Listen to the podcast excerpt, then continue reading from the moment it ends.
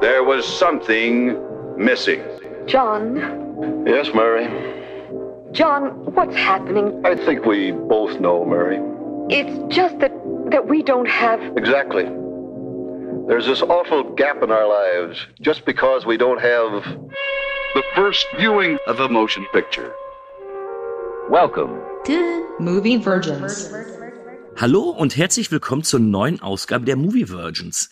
Meine heutige Virgin ist ein werter Kollege von mir vom Trashcast. Ich begrüße heute den Carlo. Hi Carlo. Hallo. Geht's dir gut? Ja, äh, in den äh, jetzigen momentanen Lagen auf dieser Welt, äh, doch, äh, kann mich eigentlich nicht beklagen. Und selber? Äh, ja, meine Corona-Infektion ist vorbei. Ja. Zum Glück. Na wunderbar. Und äh, kann jetzt wieder weitergehen und das passt. Aber ich hatte, ich hatte das Glück, ich hatte einen so leichten Verlauf, dass das macht alles gar keinen. Also mir ist es nicht wirklich aufgefallen, dass ich da jetzt krank war. Na, sehr schön. Ist ja wenigstens was Positives oder äh, Haha. Da- das äh, Ja, neue positiv Po- gesagt. Ja, ja, das neue Positiv ist das, äh, nee, das, ja, das neue Positiv ist das neue Negativ oder keine Ahnung. Ich weiß Jetzt es willst du nicht. direkt schon am Anfang philosophisch. Ja. Ich muss zugeben, ich war ein bisschen überrascht. Und zwar mit der Filmauswahl, die wir heute getroffen haben, weil ich fest davon ausging, dass gerade du jemand bist, der diesen Film irgendwie vorher schon mal gesehen haben muss. Ja, tatsächlich äh, war das noch nicht der Fall, aber wir haben ja eh lang gesucht. Es war ja eh verdammt schwierig, überhaupt mal hier in deine Sendung zu kommen, weil ich, ich habe ja alles gekannt. Ja, das ist, das ist echt ein Problem gewesen. Ja. Für die, die es jetzt in der Beschreibung nicht gelesen haben, äh, wir reden nämlich heute über ein, ja, einen Film aus 1980, fast schon eine Schulhoflegende. Wir reden über Muttertag. Oder auch mit dem schönen Beititel Ein Albtraum aus Blut und Gewalt.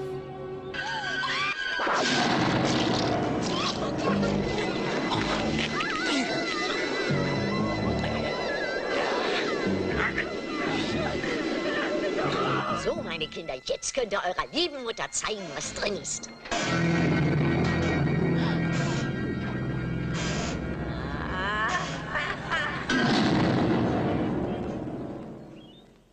Immer nur Pech gehabt, dein ganzes Leben lang.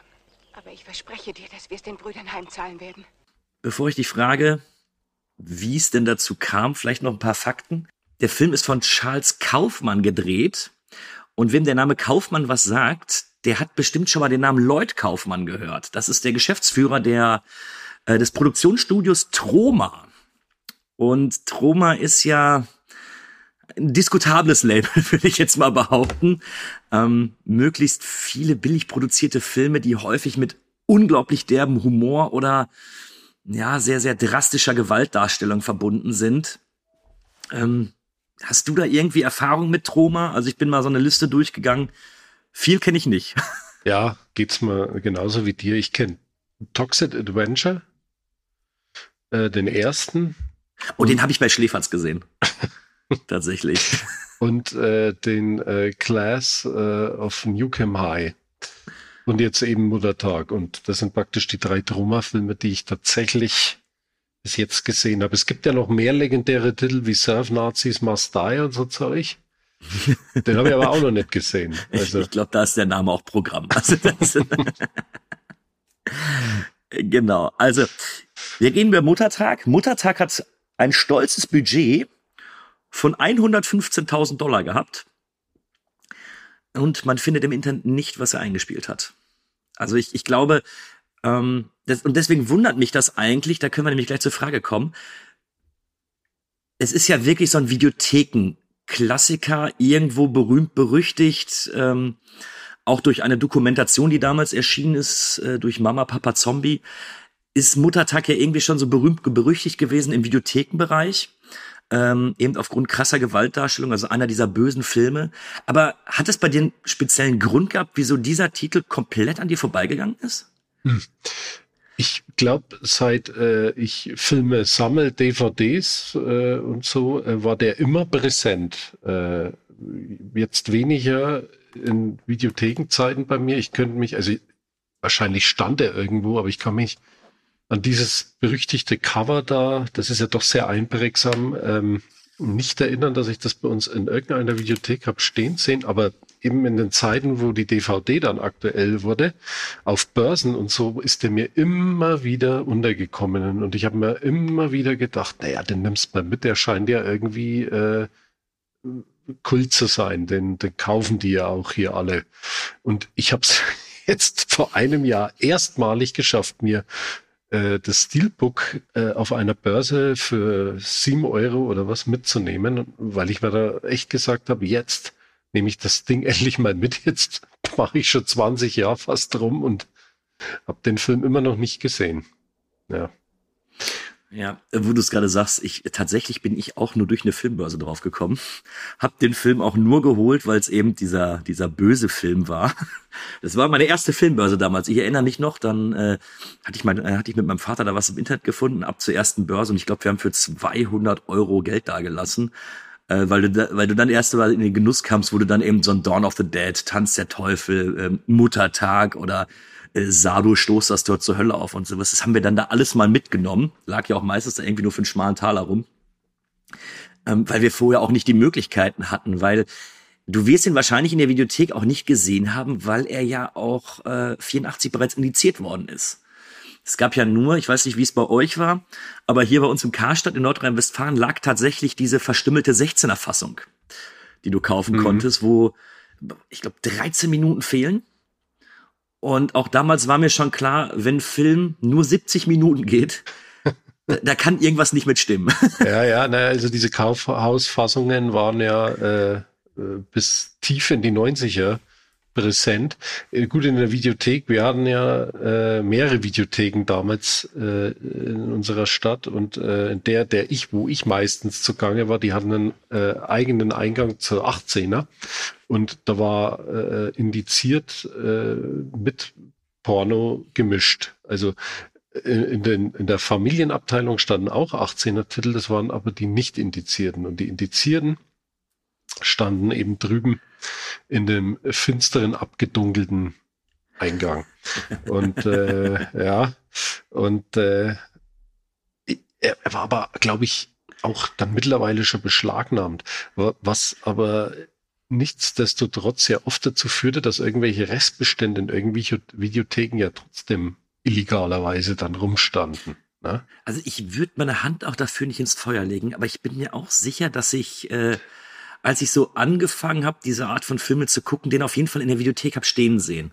Aber ich bin aber auch erst sehr, sehr spät dazu gekommen. Also ich glaube, ich war so, ich glaube, meine erste Börse habe ich so mit 22 besucht oder so, weil vorher hat man sich ja auf andere Weise dann äh, vielleicht auch mal die nicht unbedingt frei zugänglichen Filme besorgt. Aber tatsächlich war Muttertag bei mir ein Thema, aber weil ich auch nicht unbedingt so viel Positives drüber gehört hatte, selbst mein Vater, der ja äh, erstmal per se alles gut findet, sagte damals schon so, ja, also so, so richtig gut fand er den jetzt auch nicht. Ähm, bin ich auch lange dran vorbeigeschraubt und ich würde so sagen, ich glaube so mit 22, 23 habe ich dann so den ersten Blick drauf geworfen. Mhm. Aber wie fandest du ihn denn jetzt? Ja, äh, wie erwartet Droma-mäßig. das heißt, das war äh, ziemlich äh, abgedroschen, abgespaced, äh, schon von der ersten Minute an. Äh, eigentlich, so wie ich mir auch vorgestellt hatte, äh, so, so, waren auch die ersten Minuten gleich mal wegen so exzessive Gewaltorgie. Ähm, ja gut, also aber auch nicht mit dem zu vergleichen, was man heute so an Härtegrad in, in, in 16er Titeln gewohnt ist. Äh, ja, es war genau das, was ich mir eigentlich erwartet hatte. In einem ziemlichen, äh, günstig produzierten Hinterwäldler, ja, Horror will ich gar nicht sagen, Streif. Weil so viel Horror war da gar nicht drin, aber. Ja, es ist, es ist komisch, ne? Also irgendwie also, versucht der, irgendwie versucht der viele Genres in eins reinzudrücken, hat, war so mein Gefühl. Also, ja er hat natürlich ganz klar die äh, Rape and Revenge ähm, Schiene eingeschlagen. Ja. Texas. Backwoods Slasher. Ja, also Texas Chainsaw Massacre natürlich als großes Vorbild.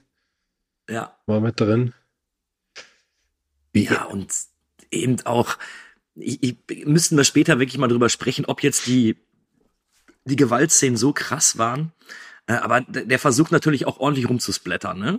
Ja, das versucht er und das ist ja natürlich wahrscheinlich auch äh, der, der Vermarktungssinn äh, und Zweck dieses Films gewesen. Ne?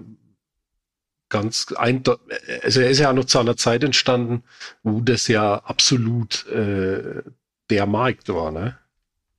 So Anfang ja, der 80er. Also das war ja, da hat er noch wunderbar reingepasst. Ja, es ist auch, also es ist aber auch direkt so ein 80er Vehikel, ne? Also so in den ersten drei Sekunden weißt du ganz genau, okay, ähm, da bewegen wir uns hin. Da, der kann einfach sein, äh, ja, sein Jahr, wo er herkommt, auch nicht irgendwie ver, verstecken oder so. Nee. ähm, ich habe mir ja jetzt auch noch mal angeguckt und äh, ich muss sagen, dass ich, äh, dass sich an meiner Bewertung oder meiner Wahrnehmung in dem Film relativ wenig geändert hat. Ähm, einfach nur um vorwegzunehmen, ich bin wirklich kein Fan von äh, Rape and Revenge. Es ist nicht meins. Ich habe mir ein paar Titel davon angeguckt, aber kann ich immer wenig mit anfangen. Deswegen haben die haben Filme, die so eine Thematik haben, bei mir eh schon schweren Stand. Ich muss aber zugeben, dass ich über den Anfang immer noch relativ überrascht war. Weil ich in den ersten fünf Minuten dachte, okay, äh, damit habe ich jetzt gar nicht gerechnet, weil es irgendwie anders also du wirst ja ein bisschen auf die auf die Schippe genommen. Hm. Du glaubst ja erst, dass die dass die Antagonisten des Films erstmal andere sein könnten. Genau. Ja. Hattest du denn im Vorfeld, bevor du den gesehen hast, irgendein Vorwissen? Also also wusstest du, wie der Verlauf des Films äh, oder wie es ablaufen wird und was da jetzt alles genau passiert? Nee, überhaupt nicht. Also was da in Richtung äh, Story da auf einen zukommt, äh, ich wusste bloß äh, vom Hörensagen, was er halt eben für eine Legende ist und äh, ich, ich von Schnittberichte kannte ich noch irgendwelche geschnittenen äh, äh, Bilder eben, die daraus äh, gekartet wurden in, in den Versionen eben. Und da wusste ich ja in etwa, welcher Härtegrad mich da erwartet. Also, aber jetzt handlungstechnisch habe ich mich da weiter nicht damit befasst. Ich habe den einfach reingeworfen und mich äh, überraschen lassen, was da auf mich zukommt. Wir haben ja jetzt schon häufiger erwähnt, dass ja irgendwie tatsächlich so, so eine Mythos oder fast so eine Legendenfunktion da um diesen Film herum entstanden ist. Würde ich gerne mit dir ein bisschen mal drüber sprechen, bevor wir vielleicht mal auf so ein paar einzelne Sachen des Filmes eingehen. War es bei dir in der Jugend auch so, dass, dass bei dem Film vom Erzählen sagen immer mehr drin war, als tatsächlich an äh, Brutalität drin war? Jetzt speziell auf Muttertag äh, mm, genau. bezogen, ja. Also der Film ist relativ spät, sag ich mal, in mein Leben getreten, äh, zu einer Zeit, wo, wo diese Pausehof-Deals äh, schon rum waren eigentlich. Da stand ich eher mit, mit einem Kumpel auf alleinem äh, Flur praktisch. Äh, wir hatten uns bloß noch irgendwie zu zweit, was filmtechnisch so zum Austausch war. Äh, der Rest von unserem Freundeskreis hat sich überhaupt nicht äh, für diese Richtung interessiert. Mhm. Und äh, Muttertag war dann eben mit Einführung der DVD und, und die ersten Laser Paradise DVDs, die wer sie noch kennt. äh, die mit der richtig guten Qualität. Ja, die äh, waren dann äh, immer eben unser Gesprächsthema und da war auch immer Muttertag mit drinnen, aber äh, ich habe ihn immer irgendwie beiseite gelegt eben und äh, er war wirklich nur vom Hörensagen und vom Lesen irgendwo. Man hat ja früher noch irgendwelche Zeitschriften gelesen, wo ja manche Titel dann immer noch so heimlich, es gab ja die X-Rated zum Beispiel, diese mhm. wunderschöne Zeitschrift, wo das immer mal aufkreuzte und äh, mehr Informationen hatte ich zu diesem Zeitpunkt dann auch nicht. Ja, also ich hatte, bei mir war es so, dass mein Vater mir dann äh, oder auch ähm, sein On äh, mein Onkel dann irgendwie immer so, so ein paar Sachen erzählt hatten. Und ähm, ich fand beim Erklären, fand ich, dass sie schlimmer oder sie klangen schlimmer, als sie dann schlussendlich im Film dargestellt worden sind. Aber ich meine, auch ein großer Punkt, der den Film ja auch so ein bisschen mystifiziert hat, ist ja auch diese Dokumentation, die damals da entstanden ist, die äh, mit dem Namen Mama Papa Zombie. Hast du die jetzt im, im Zuge der Vorbereitung mal gesehen? Habe ich mir mal wieder angeguckt. Ich habe die mal schon vor längerer Zeit gesehen, aber ich konnte mich da an wenig erinnern. Die gibt's ja äh, mittlerweile überall ein bisschen äh, auf Abruf.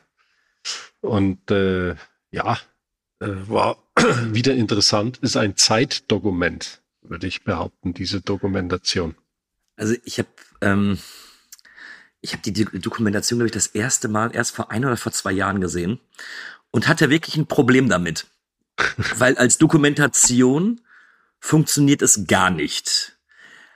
Als, als Unterhaltungsfilm oder als, als, äh, als fast schon Parodie seiner selbst funktioniert sie sehr, sehr gut. Und äh, ich werde auch nach 40 Minuten, wenn sie dann zu Ende ist, gehe ich mit so einem Lächeln raus und denke mir, was war das für eine Scheiße? Ja, was war das für eine Scheißzeit? also für die, die die Doku nicht kennen, ähm, jeder Filmfan sollte mal einen Blick drauf werfen. ist sehr, sehr interessant. Ähm, ich glaube, vom ZDF produziert damals. Ja. Äh, ging es darum, wie böse Filme auf die Kindheit oder auf die Kinder wirken. Und da wurden dann unter anderem Muttertag und ein Zombie hing am Glockenseil so als, als das Böse wirklich dargestellt und ähm, mit, ich, ich meiner Meinung nach, gefakten Interviews, weil Leute reden nicht so, wie die das in diesen Interviews tun. Ähm, äh, es ist es ist unfassbar, wenn man also man kann es man kann es schwer beschreiben oder für mich fällt es auf jeden Fall schwer. Ja, es ist äh, es wirkt äh, also wie aus einer anderen Zeit. War es ja natürlich auch für uns, ne, die ist ja glaube ich auch ziemlich bald in den 80ern produziert worden, diese Dogo, gell? Ich, ich glaube auch Anfang der 80er. 80er direkt, war ne? das, Anfang vielleicht 84 oder was? 84, 84. 84, okay. Äh, ja, also äh, ich glaube, wir haben äh, diese Entwicklung, die da damals auf dem Markt dann vonstatten ging, weil ja der Videomarkt in den 80ern immer stärker geworden ist. Äh, die, die, dieser Entwicklung haben wir es zu verdanken, dass wir dann in den 90ern, wo wir zwei dann Kühne so wenig in die Videothek gingen, wir haben ja wirklich in den 90ern, und du musst das, du musst das wirklich mal reflektieren und mal rückblickend analysieren. Wir hatten ja wirklich eine, auch eine Scheißzeit, was Filme betraf. Du hast ja in Deutschland sehr viel nur geschnittenes bekommen. Du hast ja. teilweise in den Videotheken immer noch Cut-Filme bekommen, wo sie nie vollständig veröffentlicht wurden, also nur wenige. Du hast in den Kaufhäusern, ob es jetzt Mediamarkt war oder was auch immer, hast du ja seltenst irgendeine 18er Version gekriegt. Da gab es ja nur die Kaufhausversionen, gekartet ab 16. Und da fielen ja so viel Hollywood-Blockbuster auch drunter, äh, äh die früher eine 18er hatten. Also äh, auch im Kino, das 90er Jahre Kino, da wurde so viel geschnitten ins Kino gebracht. Äh, das muss man mal rückblickend echt mal äh, sich auf der Zunge zergehen lassen, was da geschnitten und zensiert worden ist. Und das Fernsehen, wollen wir ja gar nicht vom Free TV sprechen, was da ja alles teilweise zu diesem Zeitpunkt äh, ja. gekartet wurde. Also wenn du Glück hattest, lief in einer nächtlichen Wiederholung von einem nicht indizierten Film tatsächlich nochmal die Uncut-Version. Aber selbst das war nicht gegeben. Und das Schlimme ich hatte war manchmal ja, Glück. Ich hatte manchmal ja. Glück mit den ganz späten Wiederholungen. Äh, ein Kumpel hat damals aus dem Fernsehen hier From Dust Till Dawn mal aufgenommen. Und da äh, erinnere ich mich noch so gut dran, weil das war so einer der Filme, den mein Vater mir nie zu früh zeigen wollte. Das war so ein bisschen so der heilige Gral. Da lag dann so die Videokasse da rum so, und Christian, da gehst du aber nicht dran. Nein. Ja. Und da hat ein Kumpel den aus dem Fernsehen aufgenommen. Und den hatten wir uns dann bei ihm angeguckt und sie war fast ungeschnitten. Ja, die, der lief also, tatsächlich länger als äh, die 16er. Also die, die Fernsehfassung war, äh, glaube ich, waren es immer noch drei Minuten oder was, die gefehlt haben, ja. aber es waren nicht 20 Minuten, die zwischen der 18er und der 16er Version gekartet waren. Also.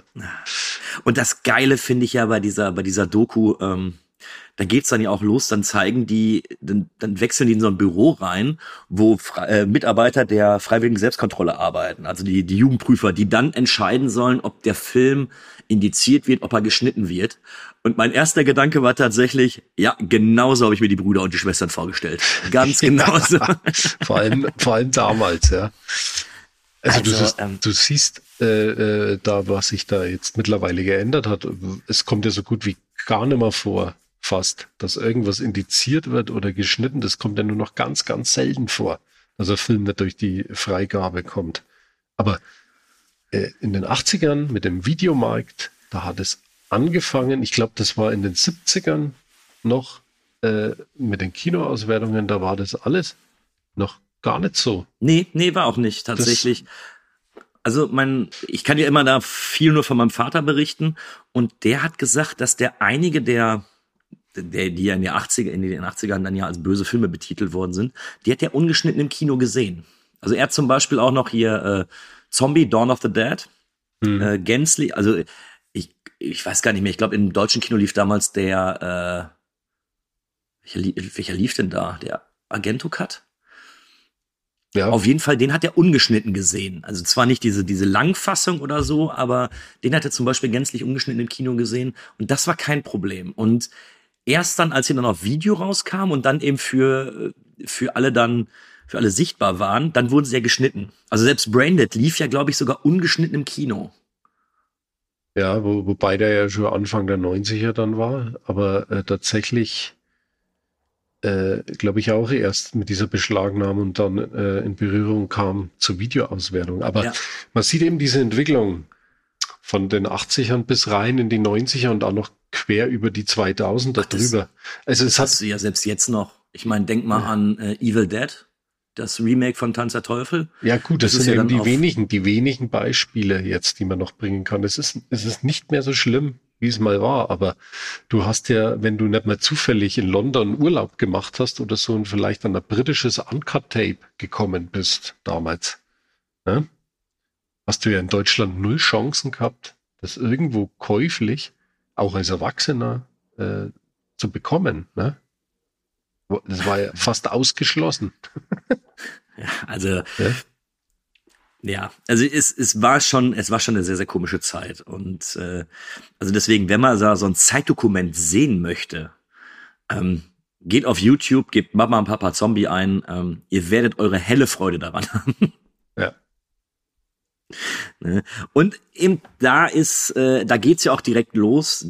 Wir sehen ja dann schon direkt ein paar Szenen aus Muttertag und da wird er ja schon wirklich dämonisiert, dieser Film. Und ich, ich glaube, dass der Ruf, der ihm beiwohnte, hat eigentlich eher dazu geführt, dass er in gewisser Weise, ich bin mir nicht sicher, ob man den als Kultfilm bezeichnen kann, aber auf jeden Fall kennen ihn viele äh, Horrorfans in, in irgendeiner Art und Weise.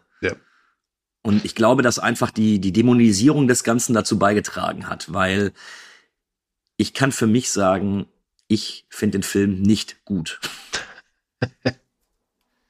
Ja, also äh, ich kann es nachvollziehen, dass man den nicht gut finden kann. Ist natürlich so so eine Sache, der ist schon schwierig zu gucken, weil er halt wirklich auch so richtig, richtig billig ist. Ah, wobei, das habe ich nicht mal als Problem empfunden. Also das war es nicht. Ja, Ähm, man merkt ihm natürlich an, dass da, dass da jetzt nicht wirklich viel Budget geflossen ist und gut, die, die ganzen Schauspieler, es sind ja auch nicht ganz so viele, die in diesem Film vorkommen, ähm, die sind ja auch nicht gut. Also, Ja. Es sind ja wirklich durch die Bank sind ja keine guten Schauspieler dabei. aber du, du merkst, Droma finde ich immer, merkst du, dass es Droma ist. Ne? Droma ist nochmal so eine eigene äh, Billigmarke. Ja, das kannst du sagen, ne? Und das ist, das ist, ist dann mit so einem, sag ich mal, gängigen, typischen äh, Independent Horror aus die 70er, 80er aus Amerika. Die sind dann doch nochmal anders Ja, produziert. gut. ne? Ja, also du merkst natürlich schon einen Unterschied zwischen einem äh, Freitag der 13. oder einem Muttertag, ne? ja. Bevor wir ein bisschen in den Film reingehen, hätte ich fast vergessen, dass wir einmal kurz eine Inhaltsangabe vorlesen, damit auch wirklich jeder weiß, worum es denn wirklich geht. Ich will da einmal kurz schnell eine vorlesen. Bitte. Die drei Freundinnen, Abby, Jackie und Trina, verbringen im Deep Barrens Wildpark ihr jährlich stattfindendes Wochenende beim gemeinsamen Campen. Unweit von ihrer Campingstelle lebt eine autoritäre Mutter mit ihren beiden degenerierten Söhnen Ike und Adley. In der Nacht werden die drei Frauen von einem sadistischen Nachwuchs entführt, geschlagen, vergewaltigt und weiter malträtiert. Nach der Tortur gelingt den drei Mädchen allerdings die Flucht. Jackie erliegt allerdings ihren Verletzungen. Äh, Von der Angst vor den Verfolgern getrieben, schlägt ihre Furcht in Hass um. Die beiden Überlebenden beschließen, ihren Peinigern den Garaus zu machen. Tatsächlich ist da alles gesagt. Ja. Alles gesagt. Ähm, ich will auf ein paar Szenen mal gerne eingehen. Und zwar ist es, ich möchte direkt starten mit dem Anfang des Films. Mhm. weil ich da noch gedacht habe, das ist ein netter Twist, den er da reinbaut. Weil wir sehen eben die eine alte Frau, die von, ja, sind das so, sind das mehr so zwei Hippies gewesen? Ja. Blumenkinder, ja. Ja, ja, irgendwie so. irgendwie so. Wir nennen sie Blumenkinder, das klingt nicht ganz so negativ. Ja. Und die äh, fahren von einem Seminar nach Hause, wo die alte, die das, die die alte Frau auch besucht hat. Und es ist dann so, dass sie sich so ein bisschen unangenehm aufdrängen und sagen, ja, unser Auto springt nicht an und können sie uns nicht mitnehmen. Und die alte Frau nimmt die beiden mit. Ähm, und so von der Kameraführung her und wie die beiden sich verhalten, hat man im ersten Moment den Anschein, dass diese beiden Blumenkinder irgendwas Böses mit der, äh, mit der alten Frau vorhaben. Die ja auch noch am Anfang relativ ja eigentlich ganz nett wirkt. Zumindest was ihr Schauspieler eben dann hergibt. Ähm, und als die dann anhalten und es sogar den Anschein hat, als sollten die die alte Frau überfahren, gibt es ein lautes Bang, eine Machete fliegt durchs Fenster und macht erstmal eine ziemlich brutale Enthauptung. Ja. Ähm, denn die beiden Söhne von ihr haben sich äh, auf dem Waldweg versteckt und ja, töten dann den, den einen von den beiden. Und das Mädel, was übrig bleibt, wird aus dem Auto gerissen, ähm, soll vergewaltigt werden und es wird unschön. Und da muss ich noch sagen, da fand ich es eigentlich noch eine ganz nette Idee, dass du in den ersten Minuten dachtest, das hätte ich dem Film gar nicht mehr zugetraut und ich habe es auch vergessen seit meiner letzten Sichtung vor ein paar Jahren, dass ich das eigentlich noch relativ intelligent fand, zumindest für so eine Art von Film. So da mit dem, mit dem Zuschauer auch so ein bisschen zu spielen. Bitte lass mich gehen. Es ist schön, dass du da bist. Ich liebe dich.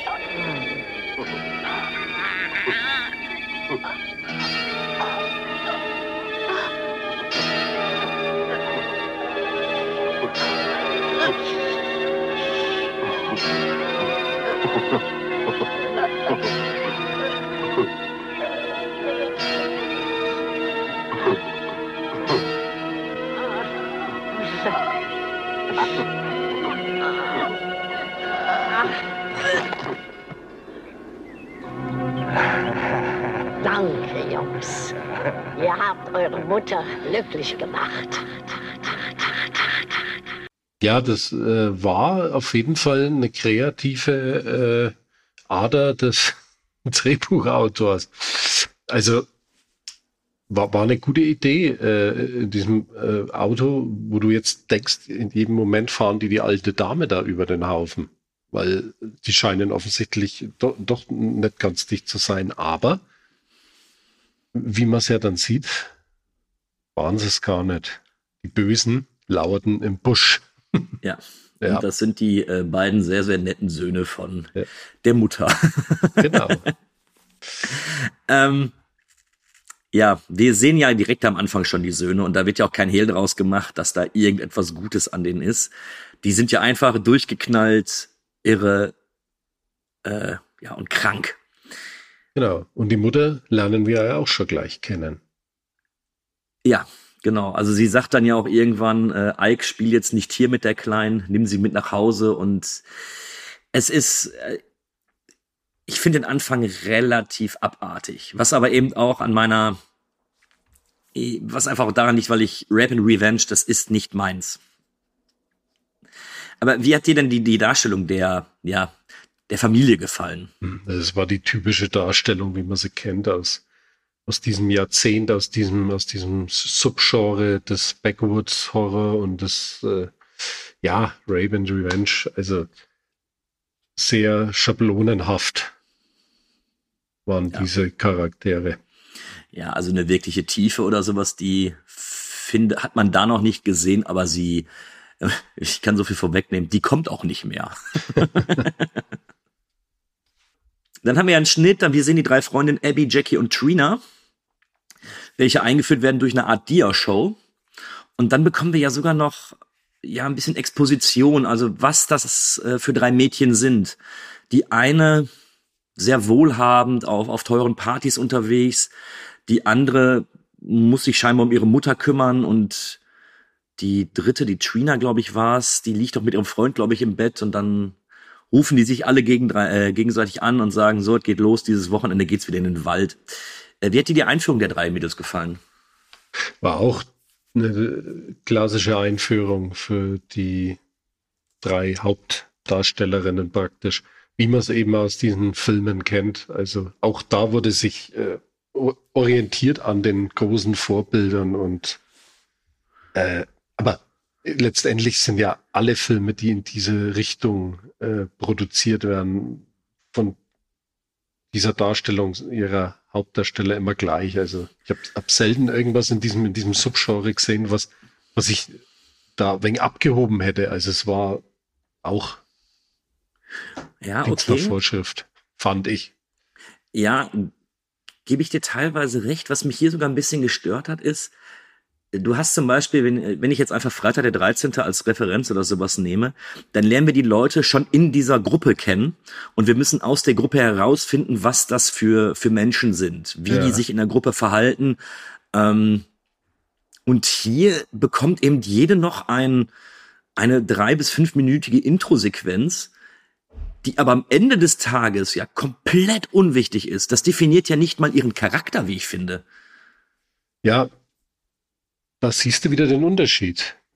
Trauma und vielleicht äh, was äh, genremäßiges von einem anderen amerikanischen Independent äh, Studio oder was auch immer. Ne? Also jetzt äh, Freitag der 13., was du als Beispiel nimmst, ist gut, das ist ja Paramount Picture gewesen. Ne? Man glaubt es kaum. In den 80ern war sowas noch möglich. Äh, da ist natürlich äh, da, da sitzen trotzdem eigentlich ganz andere Leute dran, die dann trotzdem auch noch mehr Feeling für sowas haben. Und Roma, ich glaube echt, ja. da sitzen Typen, die haben Bock, Filme zu drehen und da wird das alles eher wegen so, ja, mit den Fähigkeiten, die vorhanden sind, dann umgesetzt. Ja, finde ich, finde ich eine interessante Ansicht, weil darüber habe ich auch nachgedacht. Ich glaube nämlich auf dem Papier ist dieses mit der Einführung der drei, also die, die eine, die scheinbar etwas etepetete ist und da eigentlich gar keine Lust mehr zu hat und Campen sowieso nicht ihr Ding ist und sowas. Ich glaube, auf dem Papier klingt das erstmal ganz sinnvoll, wenn es gut eingesetzt ist. ja. Ähm, die Umsetzung ist aber relativ schwach, weil äh, bei manchen Sachen habe ich mich gefragt, so warum bekomme ich eben irgendwelche äh, Reveals oder Side Stories, die dich am Ende des Tages ja überhaupt nicht weiterbringen. Ja. Ist auch ein Punkt, den ich ja gleich mal anbringen kann. Ich fand ich, äh, dass Muttertag zu lang geht mit seinen 90 Minuten. Der ist ähm, zu lang, ja. meiner Meinung nach, für das, was er hier äh, zeigen will. Wenn die sich auf, weiß ich nicht, 80 Minuten äh, da äh, wirklich besonnen hätten, und da einfach durchgehechelt werden, wäre der Film wahrscheinlich noch in der Hinsicht mehr ansehbarer gewesen. Ja, ja, interessant. Glaube ich auch. Bei 90 Minuten für so eine Produktion ist ja schon ziemlich hoch. Ich glaube, die, die nächste Problematik ist, dass eben es wird ja, also es wird versucht, ja auch Spannungssequenzen aufzubauen. Also wenn die drei Mädels da noch am Feuer sitzen und äh, dann hören sie irgendwelche Schritte und du siehst aus der Sicht der der beiden äh, Söhne siehst du dann, dass die beobachtet werden und sowas. Auch das klingt auf dem Papier, glaube ich, vernünftig. Aber es ist eben so umgesetzt, dass einfach überhaupt keine Spannung auftaucht. Ne? Ja, ah, das ist auch ein Punkt, äh, hat man schon so oft gesehen. Ne? Auch Freitag der 13. beobachten aus dem Hintergrund durch die Augen des vielleicht Mörders oder auch einer anderen Person. Und äh, ja, dann scheitert es beim Muttertag auch wieder daran, dass da Leute am Ruder sitzen, die, die, die, die das Feeling fehlt für solche Inszenierungen. Mhm ja. glaube ich, ist es wirklich äh, so zu erklären, dass das dann beim Zuschauer so ankommt, weil du, du merkst tatsächlich den Unterschied zwischen richtigen Independent Horror aus Amerika, aus den 70ern, 80ern. Und dann wirklich so runtergekurbeltes Zeug aus der Troma-Schmiede. Es ist, es ist tatsächlich ein Unterschied. Ja, und äh, wenn ich ein bisschen vorspringe, wir haben ja auch noch diese fünfminütige Verfolgungssequenz, ähm, wo einer der drei flüchten kann. Und auch da, da, da hast du, oder da stimme ich dir auch voll und ganz zu mit dem viel zu lang, weil ich habe eine viel zu lange Verfolgungsjagd, die einfach null Spannung durch die Inszenierung oder ähnliches äh, irgendwie, irgendwie entwickelt. Also ich fand sterbend langweilig. Ja. Also langweilig ist es auf jeden Fall. Ich würde jetzt aber auch äh, behaupten, natürlich, dass auch auf Freitag der 13. in Teil 4 dann irgendwann oder Teil 5 auch mal langweilig ist, weil die wiederholen sich natürlich auch. Ist aber trotzdem noch ein Unterschied da, interessanterweise. Ja, ja, ja. das finde ich auch. Also du merkst, ich fand es auch schön bei der, oder eben nicht schön, ähm, du merkst es eben, dass irgendwo das Geld fehlt und dass das Händchen dafür fehlt. Die drei werden ja verschleppt. Und das ist ja grundsätzlich dann erstmal eine, eine Situation, mit der du gut Spannung produzieren kannst. So, dann werden die drei ja dann in dem, in dem Haus eingesperrt, die Mutter sitzt daneben und dann wählen die ja noch langsam aus, welche der drei dann zuerst mit Ike und Adley spielen soll. Ähm, das finde ich geht noch, das, das fand ich gar nicht so schlecht. Aber eben dann, wenn sie nach unten gebracht wird und dann eben die beiden Söhne dann mit ihr in Anführungsstrichen spielen, was dann, was dann irgendwann in einer, ja, Erstschlägerei und dann in einer Vergewaltigung endet, also da hatte ich überhaupt gar keine Atmosphäre. Das, das war einfach zu schlecht. Also auch vom, vom Schauspiel her einfach zu schlecht gemacht und äh, keine Atmosphäre oder sonst was. Ähm, wie ging es dir da? Weil jetzt kommen wir ja auch so ein bisschen zu dem Kernstück des Films, warum, ähm, warum der überhaupt so einen kleinen Hype erlebt hat. Also jetzt gehen wir ja so langsam in die in diesen Slasher-Bereich rein. Ja. Nee, also da ging es mal genauso wie dir. Äh, Atmosphäre, es wäre viele Atmosphäre da gewesen, zur Wald, zur Hütte, ne, bietet immer äh, für Filmemacher Möglichkeiten für Atmosphäre, aber auch hier ist natürlich alles irgendwie dem, dem Billigen zum Opfer gefallen, dem, dem, dem nicht ta vorhandenen Talent äh, um sowas passend in Szene zu setzen. Also es, äh, es murkst so vor sich rum. Einfach. ja, ne? ja nein, wie stimmt das? es murkst so vor sich hin. Äh, ja, ja, ganz genau das. Ähm, ich glaube aber, das Schlimmste ist tatsächlich die, ich will nicht sagen, dass jeder Schauspieler oder jede Schauspielerin in dem Film scheiße ist. Ja.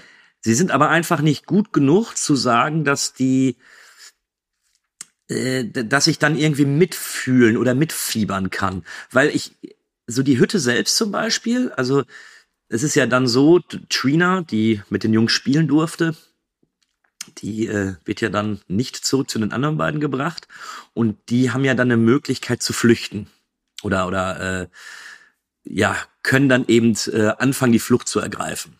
Hm.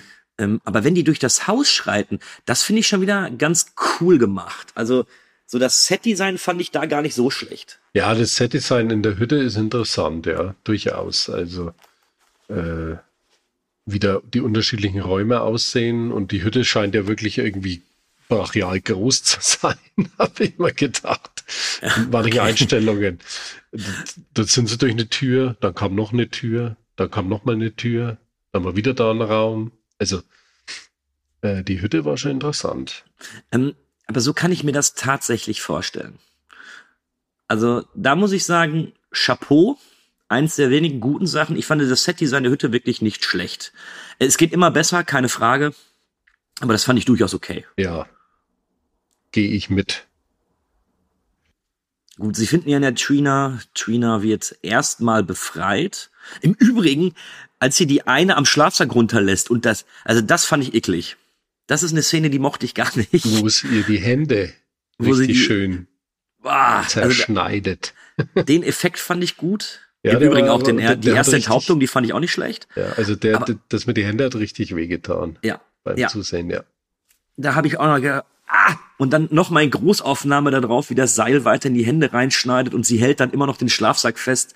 Äh, Ah, habe ich kurz an äh, Green Room gedacht. ich weiß nicht, ob du den gesehen hast. ja, ja, doch. Ja. Ähm, den fand ich wirklich eklig. Aber die drei können flüchten. Ähm, nur auf der Flucht ist es so, dass Trina stirbt. Oder sie stirbt an den Verletzungen, welche jetzt aber auch äh, nicht ersichtlich sind. Also wir haben jetzt hier nicht, dass wir da. Der Gorbauer ist bisher noch nicht unbedingt zufriedengestellt. Mhm, Also da ist jetzt nicht ganz so viel bisher. Und sie stirbt an den Verletzungen und jetzt sagen sich die drei ja, oder die, die beiden Überlebenden, ja, wir haben jetzt einfach, wir bringen die jetzt doch um. Ich möchte eigentlich gar nicht zu dieser, zu dem Wechsel der, der Auffassung beziehungsweise der Charaktere sagen. Äh, wie hat dir das Tonal gefallen? Ist, ist es für dich nachvollziehbar oder? Ja, ich sehe da immer eben das Problem, oder es ist kein Problem, es ist halt einfach dem geschuldet, dass da, dass da nicht mehr da ist, einfach. Und man mit dem arbeiten muss praktisch, was vorhanden ist an, an künstlerischen Fähigkeiten oder äh, von daher ist es natürlich ist sehr, sehr viel Hohlraum, ne? Ja, ja. Also Und da ist nämlich auch mein Problem, was ich generell mit, äh, mit Rape and Revenge habe. Mhm. Äh, dass dann irgendwann die Gepeinigten sich dann in irgendeiner Art und Weise überlegen, ja, nee, ich entscheide mich jetzt aktiv dafür, die umzubringen. So, und das ist mal ein bisschen besser gemacht. Also ich fand, dass der The Last House on the Left das mit den Eltern noch ganz gut umgesetzt hat. ja. Oder ich weiß nicht, ob du hier diesen, ah, der ist noch gar nicht so alt, der Film. Revenge heißt der. Ähm, äh, war das dieser französische? In der, in der Wüste, Wüste in, spielt. in der Wüste? Hat er in der Wüste Genau. gespielt? Ja, den habe ich gesehen, ja. Den, den finde ich ja, also den finde ich für dieses Genre wirklich grandios, äh, weil die Frau ja da gar nicht probiert. Sie versucht ja wirklich wegzurennen und den ganzen Film über versucht sie wegzurennen, wird aber immer nur in Situation gebracht, dass sie eben ihren Peinigern gegenübersteht. Hm. Und das finde ich nachvollziehbar. Und in dem Moment habe ich auch nicht mehr diese, dieses Logikproblem mit dem Genre. Aber jetzt eben hier, sie haben die Möglichkeit zu fliehen. Sie könnten das Ganze beenden. Sie könnten da hingehen und der Polizei sagen, da ist jemand, nehmt die fest. Und dadurch, dass sie auch Leichenteile in der Hütte gefunden haben, wäre es auch nicht mal ein Problem gewesen, dass die, dass sie das dann vorher wegschaffen können oder so. Ja. Ja, klar, aber das würde ja wieder zu einfach sein. Einfach. Äh, weißt Schon, schon klar. Ich verurteile jetzt auch etwas, was äh, das ist natürlich eine, ein Genre-Trope, was immer verwendet wird, überhaupt gar keine Frage. Aber das ist eben der Grund, warum mir das meistens nicht gefällt, warum ich da so ein Riesenproblem mit hab. Warum sich äh, die Opfer immer dann Genau. ihren Genau. Peinigern stellen müssen. Äh, Es gibt ja auch, ich weiß gar nicht, ob das, äh, war das in dem neuen, als Spit on Your Grave, wenn, wenn der Frau gesagt wird, die wird ja dann auch, glaube ich, von einem Polizisten vergewaltigt, wenn mich nicht alles täuscht. Und dann sagt der Polizist, ja, du kannst mir gar nichts, weil äh, ich bin bei der Polizei. Dann habe ich zumindest noch halbwegs einen Grund, warum sie sich zu diesen drastischen Möglichkeiten entscheidet. Aber in den meisten Fällen finde ich es immer, finde ich es immer blöd, dass die sich dann aktiv dafür entscheiden, anstatt wegzulaufen. Nee, nee, ich begebe mich jetzt nochmal in Gefahr. Ich gehe das Risiko ein, dass mir das nochmal passiert oder Schlimmeres passiert. Ähm, das, das mag ich nicht. Das ist nicht meins. Ja gut, wie schon auch du schon sagtest, äh, es gibt da ja mehr Varianten, wie man solche Geschichten dann fortführen kann. Lässt man es einige Jahre später spielen, treffen sie zufällig aufeinander, kommen Erinnerungen wach. Ja, eine Möglichkeit. Ja klar, meistens gehen sie mit den direkten Weg, dass sie nach der ersten Flucht sich überlegen, jetzt drehe ich doch um und jetzt hau ich ihnen eins über die Rübe. Ja, ja. Also es ist, äh, wie sich halt wahrscheinlich da eben die, die Drehbuchautoren und die Macher dann einmal entscheiden, wie sie es machen. Letztlich welche Gedanken die sich gemacht ja, haben. letztlich vermute ich ja auch trotzdem immer, die haben ja durchaus immer im Hinterkopf, dass da jetzt äh, ordentlich Schauwert her muss an am besten gescheit äh, gesplattert, äh, ordentlich äh, ekelhaft irgendwas. Also die, die wollen ja natürlich da auch wieder ihr Zielpublikum für solche Filme immer bedienen. Und deswegen werden da, glaube ich, auch manche Entscheidungen, was die Handlung Ja. betrifft, so Klar. entschieden, vermute ich mal. Wie gesagt, meine Kritik ist nicht fair. Also meine Kritik ist nicht fair dem Genre gegenüber, ähm, weil nur weil ich es nicht mag, es wird vielleicht Leute geben, die dieses Sub- Subgenre irgendwie irgendwie gut finden oder dem was abgewinnen können. Ähm, ich kann es nicht und deswegen ist es ist meine Kritik fast nicht fair, spiegelt sich aber dann eben in der Bewertung des Films wieder und auch so, wie ich es dann eben sehe. Ne? Ja.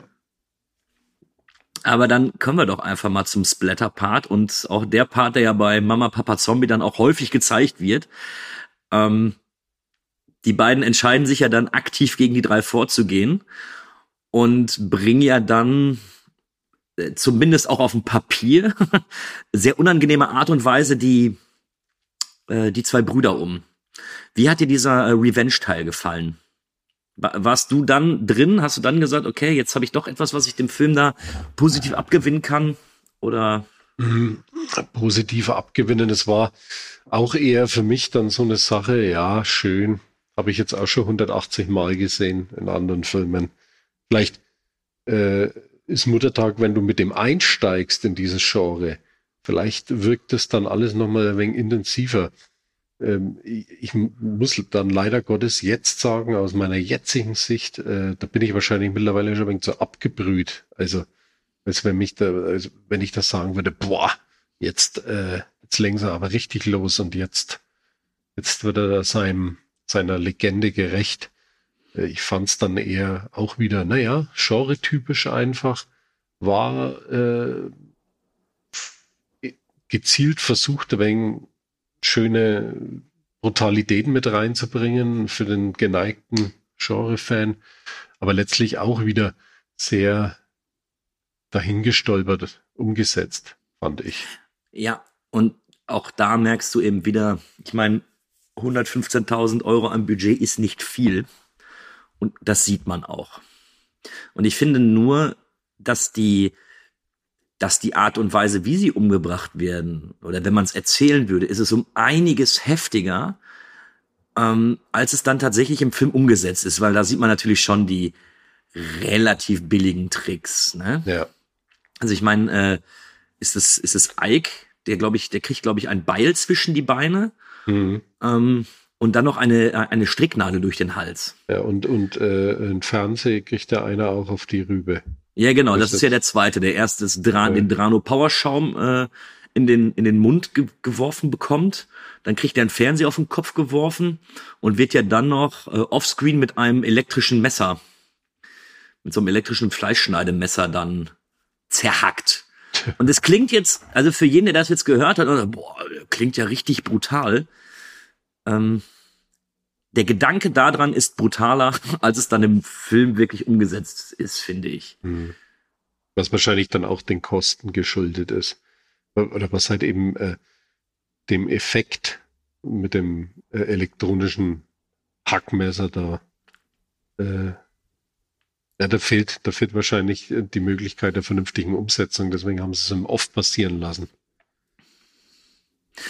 Ja, ja, Das wahrscheinlich. ist, es äh, bietet, bietet Schauwert mit Sicherheit, wenn du sowas äh, kannst du natürlich wunderschön ekelhaft umsetzen, aber ich glaube, da fehlt ja einfach die, die, die effekttechnische Umsetzungsmöglichkeit. Was mich ein bisschen wundert, weil wir haben natürlich auch äh, andere Filme, die jetzt auch kein riesiges Budget hatten, die es dann aber doch weitaus besser gemacht haben. Also äh, nimm einfach mal einen Tanz der Teufel. Ja, ja, wobei der ja mittlerweile mit seinen Knetmasseneffekten da teilweise auch recht putzig wirkt. Ne? Ich mag sie noch. Ja, ne, ich mag- hab- ich mag sie hab so ein, natürlich ich hab so ein, auch. Ich habe so ein Fable noch dafür. Ja, ich, ich finde da Tanz der Teufel natürlich auch prima. Ne? Also, und da merkst du auch, dass ein Sam Raimi äh, äh, mit, mit den wenigsten Mitteln da immer noch intensive Szenen äh, hinzaubern kann. Ne? Siehst du da. Weil Ja. hier jetzt, Und genau das Gleiche, wir hatten es jetzt schon häufiger schon erwähnt. Ich bin mir gar nicht mehr sicher, aber also so richtig teuer war doch auch Freitag der 13. nicht, oder? na, also der erste Ja. auf jeden Fall nicht. Ne? Ne? Und wenn du dann eben einen Tom Savini hast, der dir die Effekte macht, Ja. ähm, Ah, hier, ich habe es gerade gefunden. Der hatte äh, 550.000 Dollar. Ja. Ja gut, immer noch fast, äh, fast das Fünffache. Aber ähm, da hast du ja eine ähnliche Szene wie mit der Nähnadel. So bei Freitag der 13. kriegt einer das Messer von unten durch den Hals. Und das sieht so gut noch aus. Und hier nicht. Hier nicht, nee. Nee, aber äh, wie du schon sagst, Tom Savini ne, ist dann, der, der versteht halt dann auch sein Handwerk. Ne? Ja, der ist, ich glaube wirklich, da ist alles in allem, da, überall hätten bessere Leute sein müssen, damit du eben aus dem Film auch was Besseres machen kannst. Ne? Mhm. So, und dann haben wir ja noch die, die Mutter, die auch für, ich bin mir noch nicht ganz sicher, wie ich ihren Tod finde. Sie wird ja mit einem, äh, mit einem durchsichtigen Plastikbusen erstickt. Und finde ich im Kontext irgendwie ein bisschen langweilig, den Tod. Aber die, das Bild von dieser Frau, die dann da eben durch das, durch das Plastik noch versucht zu atmen und sowas, das fand ich noch ganz schön. Also das, war, das hatte zumindest noch so halbwegs irgendwas Erschreckendes. Ja. Also das war für mich tatsächlich so der, Also es der ist Moment, der am meisten an so einen Horrorfilm erinnert hat. Ja, es ist äh, der böse, böse Tod für die böse, böse Frau. Ja. Ja. Da musste wahrscheinlich dann äh, schon ein wenig intensiver inszeniert werden. War es ja dann auch, weil, weil es schaut ja echt, echt brutal aus, ne? Erstickungstod, ne? Gibt der wahrscheinlich nichts Schlimmeres. Äh, Ich bleib dabei, ich glaube, auf Platz eins wäre bei mir verbrennen. ja, gut. Da hätte ich auch echt, da hätte ich keinen Bock drauf. Ja, also ich glaube, also äh, ersticken und verbrennen ist, glaube ich, so das Schlimmste, Ja. weil du da so viel noch mitkriegst. Aber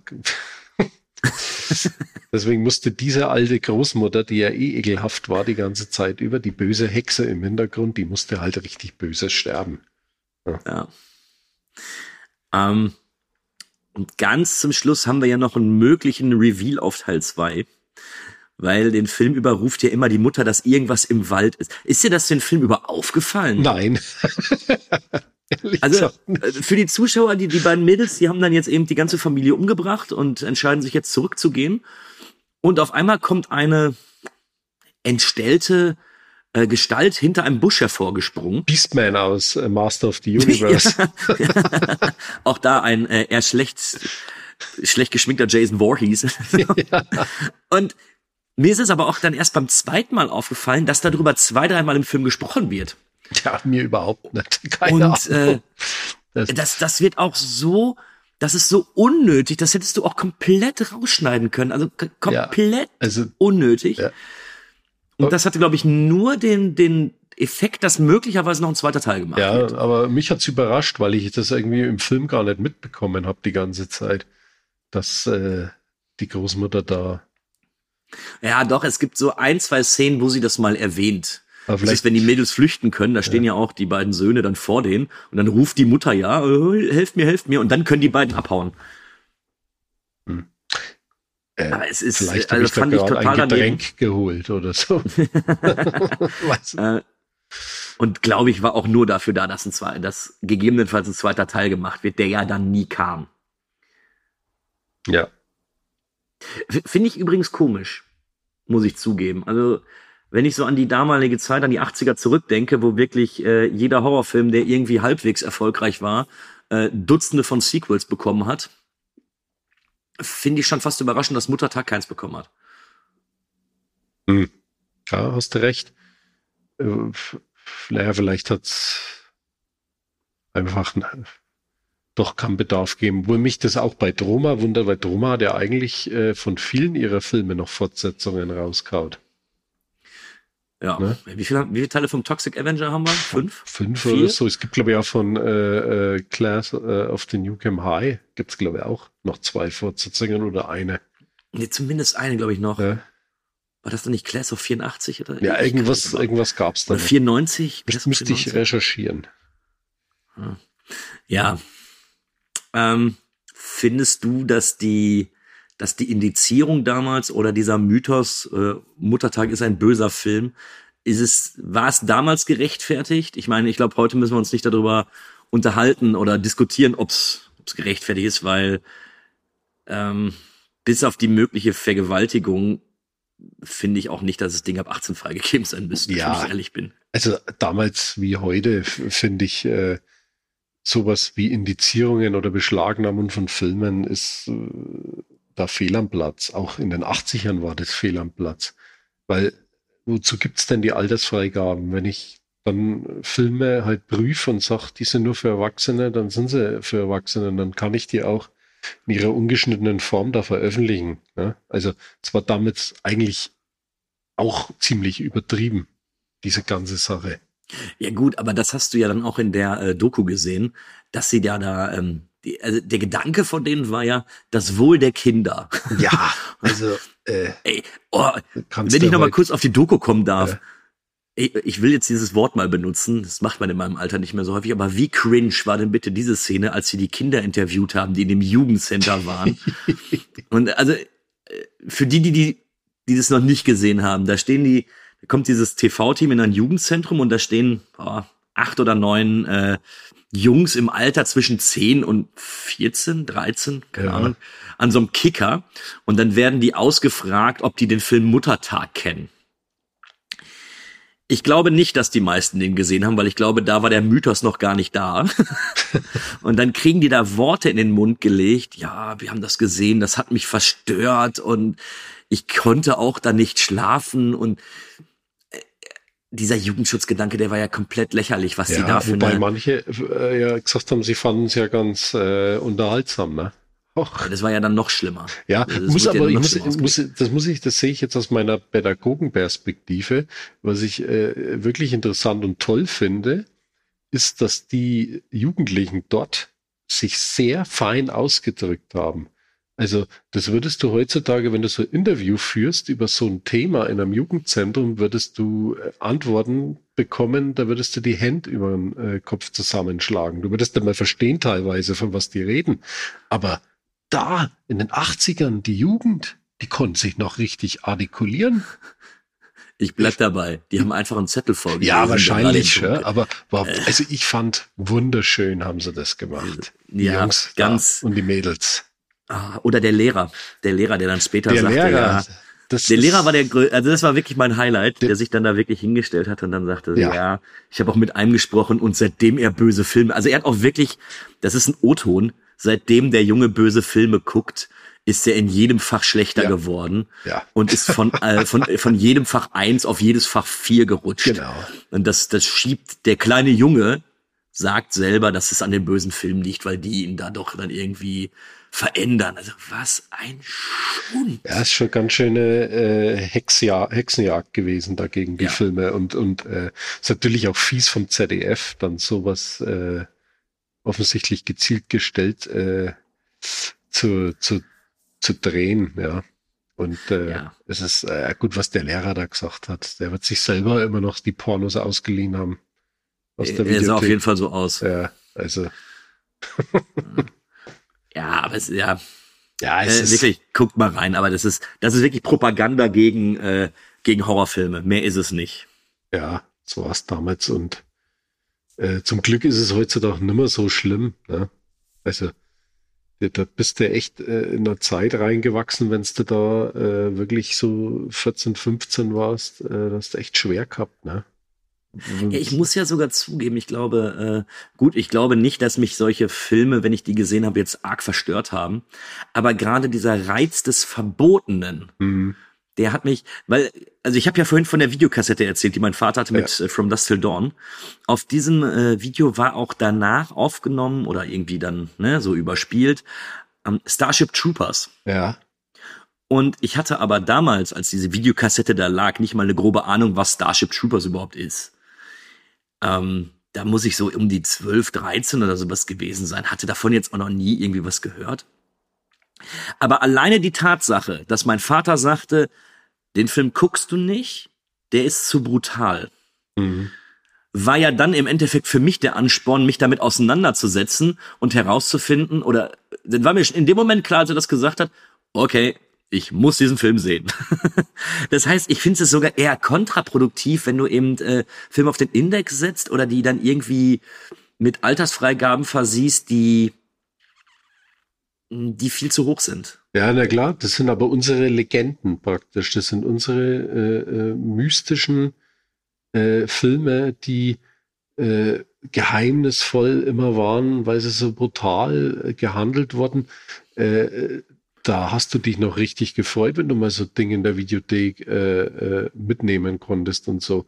Jetzt mittlerweile finde ich ja, ist das ja fast schon entzaubert, dadurch, dass Starship Troopers eine 16er Freigabe hat, Uncut, Total Recall runtergestuft, 16er Freigabe. Die Filme waren ja früher Legenden, eben wegen ja. ihren Altersfreigaben. Und äh, also jedenfalls zu meiner Zeit. Und was haben wir gefeiert, wie man mal so ein Ding komplett uncut irgendwo in den Händen hielten und es auch schauen konnten. Haben wir echt gedacht, ja. wir sind Götter. Ja, stimmt. Also, also hast du vollkommen recht. Das ist entzaubert mittlerweile alles. Darf ich dir was sagen? Ich glaube, bei dir auf, auf dem Letterbox-Account gelesen zu haben, dass du auch den Film The Sadness gesehen hast, ne? Ja. Da, und ganz genau, da kam nämlich wieder das Ding. Ich habe mir den nur angeguckt, weil die, also ich bin auch im Kino gewesen, mhm. aber auch nur, weil eben diese weil diese Gewaltspirale da so erzählt worden ist, so, oh, so hart und äh, im Vorfeld dann schon auf Blu-ray indiziert, wenn der rauskommt, nur, nur im Kino mhm. uncut. Ähm, und ich glaube, dass das das Blöde oder für die FSK ist das Blöde, das genau zieht ja die Leute. Ja, genau. Ganz ehrlich, wenn du so ein Sadness ab, normal ab 18 gemacht hättest, ne? Mhm. Die, die Hälfte der Leute, die den gesehen haben, hätten den gar nicht gesehen.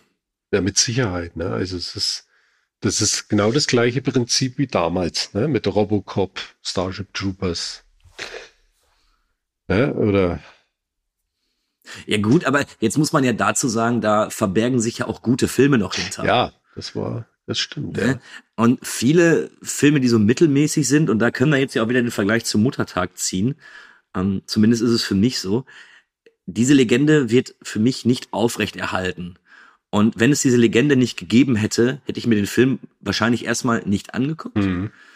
Ähm, und er wäre auch nie bei mir aufgetaucht, weil, ja, ich bleib dabei, mir gefällt er gar nicht. So, es ist, äh, ich habe ihn jetzt für den Podcast nochmal gesehen und werde ihn mir auch sehr wahrscheinlich nie wieder angucken.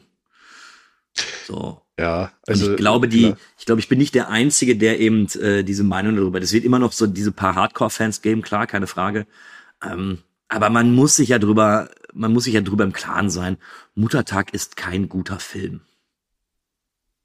Ja, also die Legende äh, stirbt mit dem Ansehen des Films, aber es, es ist, äh, es ist, äh, ja, äh, ein, ein Ding seiner Zeit einfach auch gewesen und äh, ich hätte mir wahrscheinlich auch nicht auf Börse mitgenommen, wenn ich äh, da nicht immer noch diese Legende im Kopf gehabt hätte. Und äh, es ist, ich finde, es ist für die gesunde Entwicklung, um nochmal jetzt auf äh, die, die, bösen Filme und die, den Schutz der Kinder zurückzukommen. Es ist, äh, glaube ich, für äh, die gesunde Entwicklung von Kind und Jugendlichen so, dass die sowas brauchen. Solche verbotenen Dinge, auch eben in der Medienlandschaft, filmtechnisch, dass, dass die da auch so schauen, dass sie da rankommen, ohne dass die Eltern was spitz kriegen. Und das müssen die machen. Und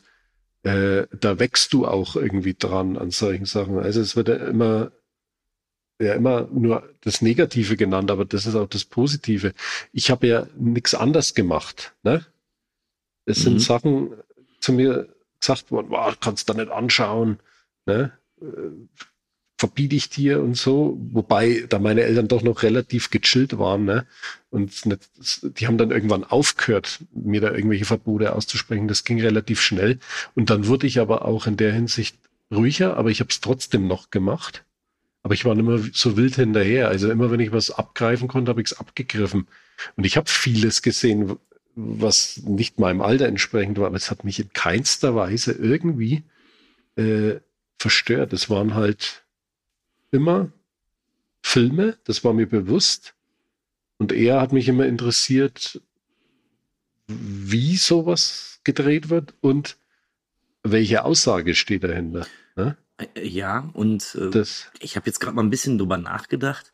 Kann das vielleicht sogar auch sein, dass eben dieser, diese, diese Schulhoflegende oder eben diese Sachen, die dann alle in diesem Film passieren und sowas, dass die auch dann entmystifiziert werden, wenn man es dann gesehen hat. Ja, auf jeden So, Fall. ich meine, nimm, nimm das schöne Beispiel, ich weiß nicht, wie es bei dir ist. Ich glaube, in Nordrhein-Westfalen kennt jeder diese Legende, dass eine äh, Fassung von American History X existiert, wo man sieht, dass er dann auf den äh, Bordstein beißt und er drauf tritt. Hm, ja, gab's bei uns auch.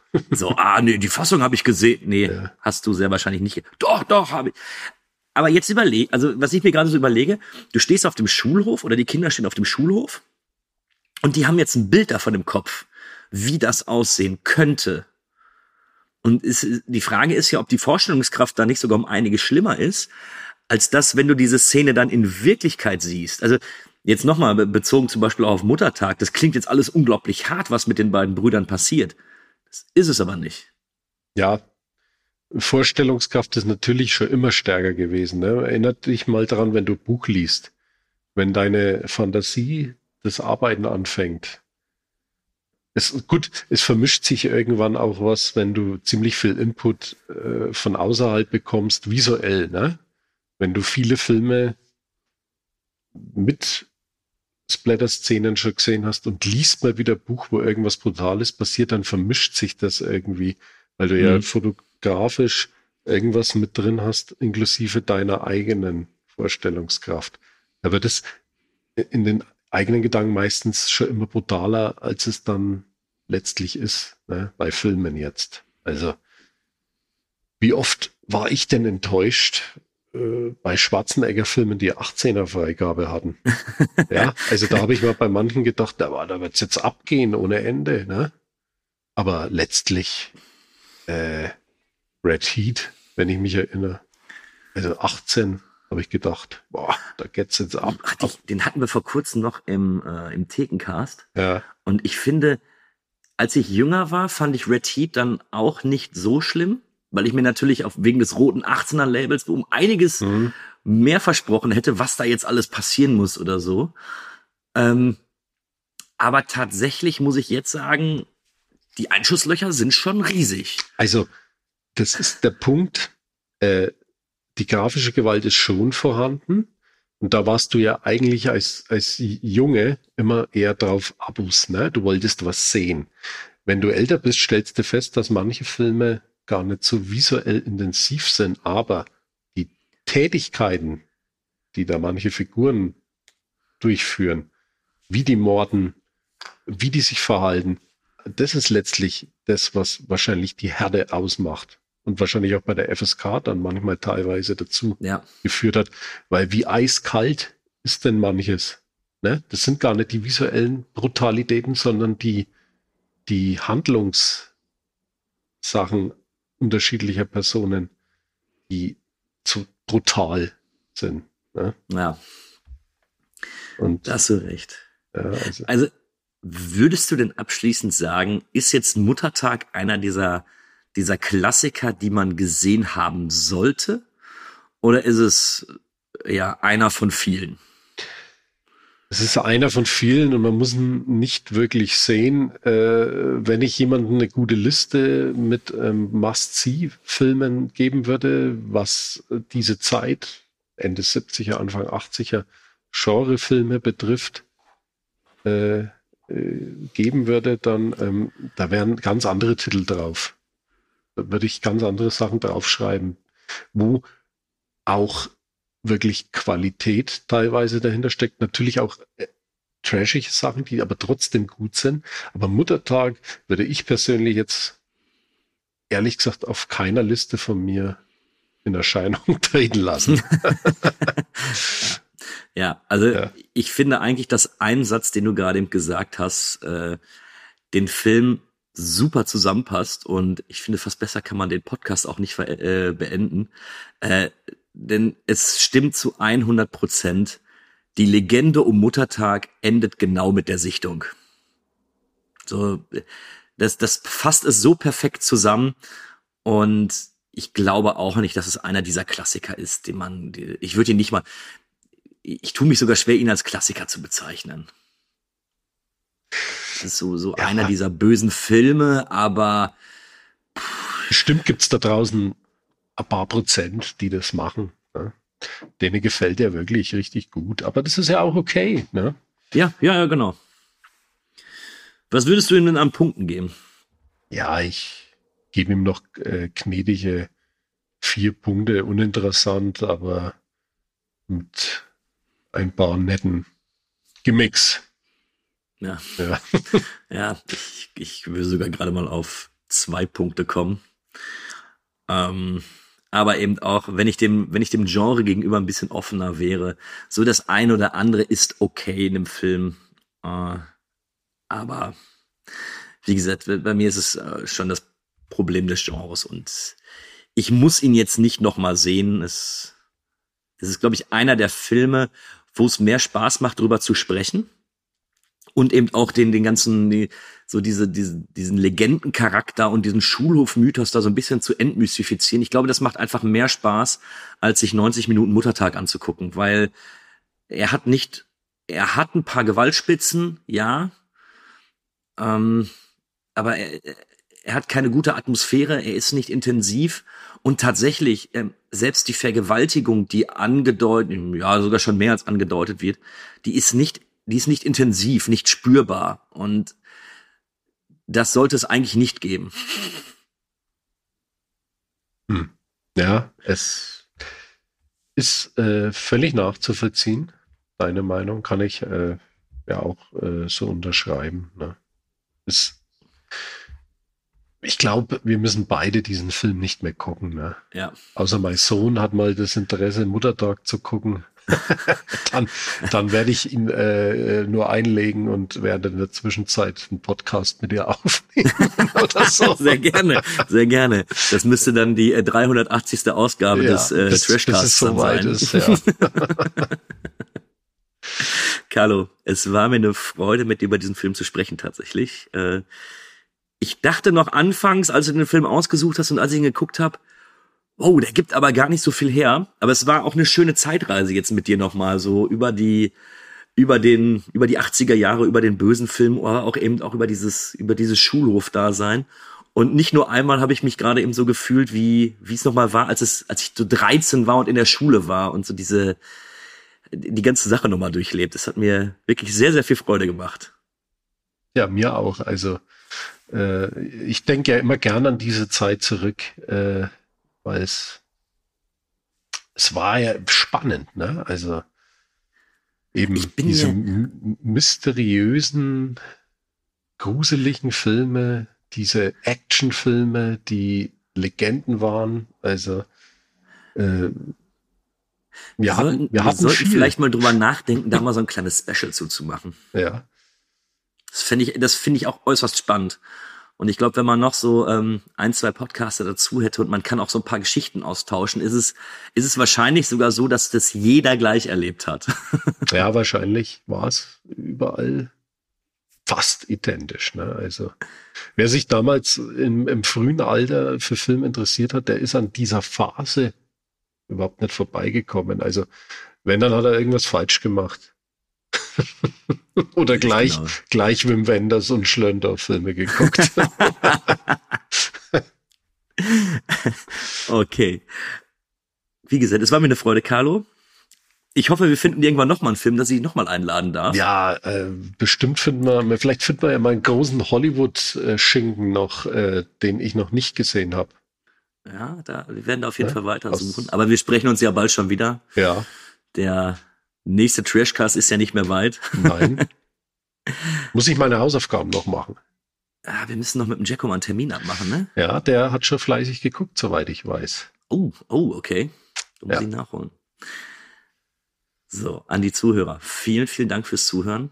Ähm, ich hoffe, es hat euch gefallen. Ich hoffe, ähm, auch wenn Muttertag vielleicht nicht das größte Thema war, hat euch diese, diese kleine Zeitreise auch noch gefallen. Ich lege jedem Filmfan nahe, schaut euch Mama, Papa, Zombie an. Es ist, äh, man lernt durch diese Dokumentation nichts, aber es ist wirklich unglaublich unterhaltsam. Bedankt mich fürs Zuhören. Wenn euch die Podcasts vom Movie Break gefallen, lasst uns gerne mal eine Bewertung auf Spotify da. Und wenn nicht, hört einfach weiter. Das wird uns auf jeden Fall freuen. Ich sage danke fürs Zuhören und die letzten Worte hat mein Gast Carlo. Ja. Also, mir war es auch eine Freude wieder. Kühne. Wunderschön, äh, was wir da noch jetzt rausgeholt haben auch. Und äh, bedanke mich fürs Zuhören und leg jedem da draußen nahe, mal wieder in die Videothek zu gehen. Ach, die gibt's ja nicht mehr. Äh, ähm, ja, nee. Äh, mal im, wenn noch vorhanden, im eigenen Filmregal zu stöbern und noch ein bisschen so das Feeling der alten Zeit äh, aufleben zu lassen, weil es ist doch schöner und intensiver, als wenn ich ständig nur bei Netflix auf die Taste drücke. Und mit diesen Worten verabschiede ich mich jetzt. Schön gesagt, Ja, Carlo. Schön also gesagt. dann. Macht Bis es dann. gut. Ciao. Ciao. We've done it. After all these years, The first viewing And it's all because of. Kühne.